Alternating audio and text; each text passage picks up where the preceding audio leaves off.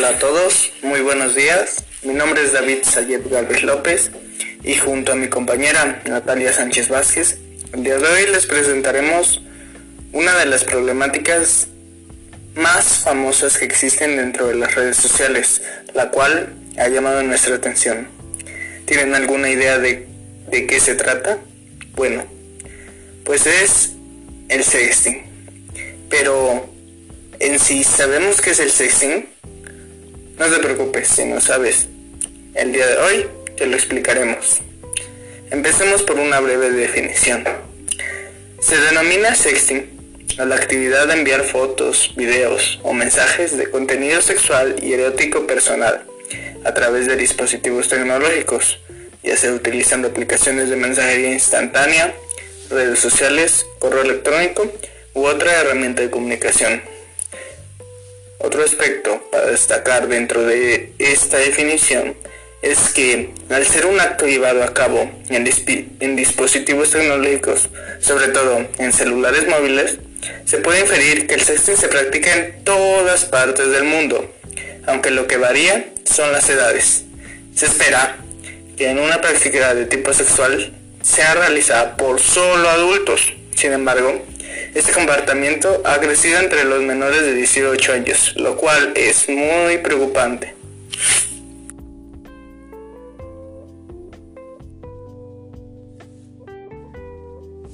Ahora que sabemos qué es el sexting, pasaremos a dar a conocer algunas de sus causas.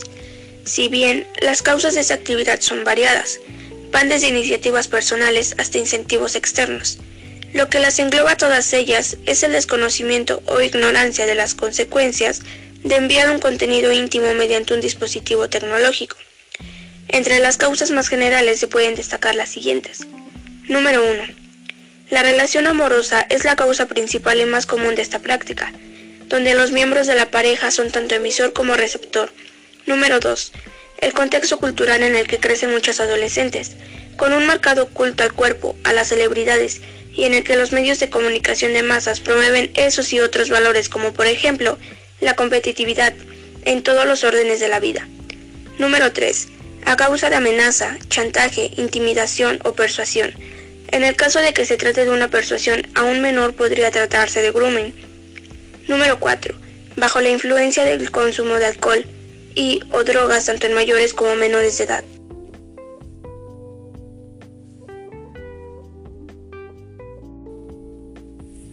Para complementar la información que nos ha dado mi compañera Natalia, Cabe afirmar que muchas veces al utilizar las redes sociales ignoramos ciertos riesgos que pueden afectarnos a nosotros mismos en distintos aspectos, así como también las posibles consecuencias que se podrían llegar a obtener como resultado de dicha ignorancia.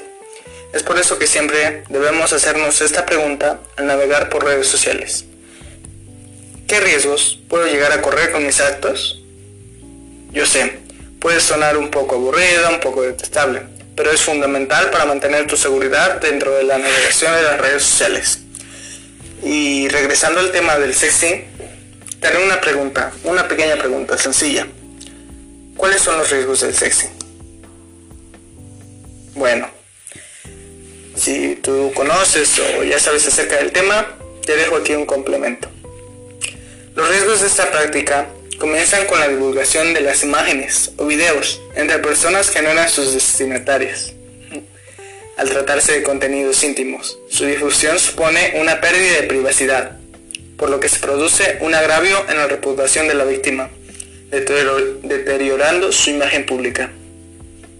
El sentimiento de humillación y traición que ello implica puede provocar falta de confianza en futuras relaciones, además de problemas psicológicos como ansiedad, depresión, etc.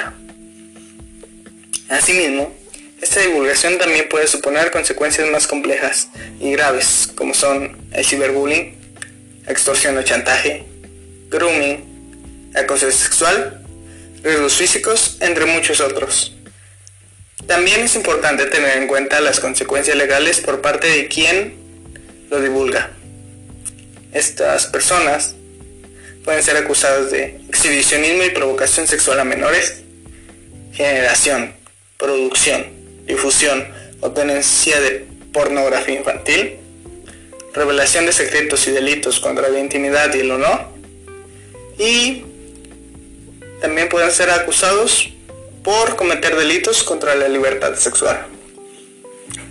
Estos son algunos de los millones de consecuencias que tienes si practicas esta problemática que agobia a tantos adolescentes día con día. Así que te invito a reflexionar y a pensar lo que haces antes de hacerlo. Como dice el dicho, más vale prevenir que lamentar.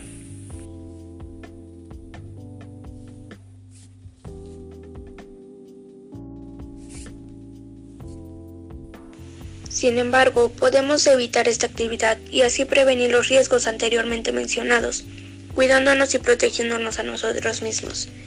Entonces, ¿cómo podemos prevenir el sexting? Es necesario que los padres o educadores hablen con los menores y los ayuden a convivir con la realidad que les rodea. Estas son algunas reflexiones que podemos compartir con ellos para que tomen conciencia de la situación. Número 1. Piensa antes de enviar, ya que lo que publicas online o sale de tu móvil se convierte en irrecuperable. Escapa para siempre de tu control y puede llegar a cualquiera en cualquier momento. Lo que ahora quieres mostrar de ti, quizás mañana no te gustará. A quien le envías hoy, mañana puede no ser tu amigo. Además, cada vez hay más webs que se dedican a recopilar y difundir estas imágenes. Tu desnudo podría acabar en una de ellas. Número 2. Imágenes de desnudos y minoría de edad es un delito de pornografía infantil. La pornografía infantil es un delito cuando se crea, se posee o se distribuye. Se considera pornografía infantil la protagonizada por quien no ha hecho 18 años. Si te llegan este tipo de imágenes, borra la foto. Si crees que su difusión está hiriendo a alguien, ponlo en conocimiento de una persona adulta. Número 3. Las imágenes es un dato personal protegido por la ley. Es decir, la imagen de alguien no se puede utilizar sin el consentimiento de la persona implicada. Número 4. Recibir o hacer una imagen de una persona no te da derecho a distribuirla. El hecho de contar con una imagen, fotografía o video en tu teléfono móvil no significa que tengas derecho a hacer con ella lo que quieras. Son cosas diferentes. Incluso si te dieron permiso para tomar la imagen, no significa que la puedas enviar a terceros. Número 5. No participes con tu acción, broma u omisión.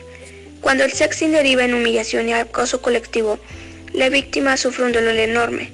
Si lo promueves eres responsable. Si te callas, tu silencio ayuda a quien acosa y hiera a la víctima.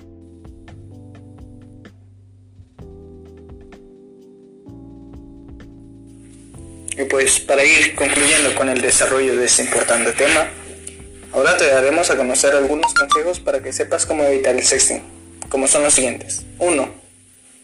Nunca, pero nunca, accedas a chantajes. 2. Evita contactar con desconocidos. 3. Denuncia el sexting. 4. No compartas información o fotografías comprometedoras.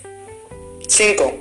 Si te piden fotos o videos de este índole, nunca envíes ni te saques fotografías que pudieran afectar tu reputación.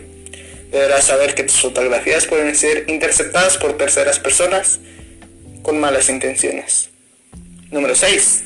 Si enviaste una imagen, no lo vuelvas a hacer. Será una cadena que jamás terminará. Número 7. Si sabes de alguien que está enviando o recibiendo fotografías, explícales el peligro.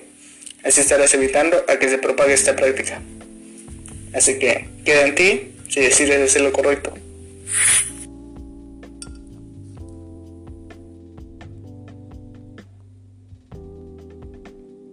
Esta actividad se ha convertido en un gran peligro para niños y jóvenes, pues hoy en día son los padres quienes comienzan por mostrar a sus hijos en sus propias redes, acostumbrándolos a la exposición de su intimidad. Además, la abundancia de los dispositivos tecnológicos y su creciente uso ha provocado que sea normal que un niño tenga un teléfono móvil a partir de los 10 años. Estos factores, sumados a la inocencia de los niños y la influencia del culto a la imagen, en las redes sociales los ponen en grave peligro. Ya para ir concluyendo, cabe recalcar que la prevalencia del sexting ha aumentado en los últimos años y aumenta a medida de que los jóvenes crecen. Es por eso que nosotros opinamos que se necesita una investigación adicional que se centre en el sexting, no consensual, para orientar e informar adecuadamente los esfuerzos de intervención, educación y político. ya que consideramos que esto sería de gran ayuda para las futuras generaciones de nuestro hermoso país. Sin más por el momento, solo me queda agradecerles por su tiempo y por ponernos atención el día de hoy. Espero poderlos y podernos comunicarnos pronto en otro podcast. Saludos y cuídense mucho. Bye.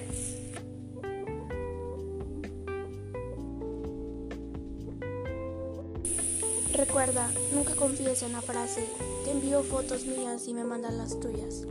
Cuida de ti mismo.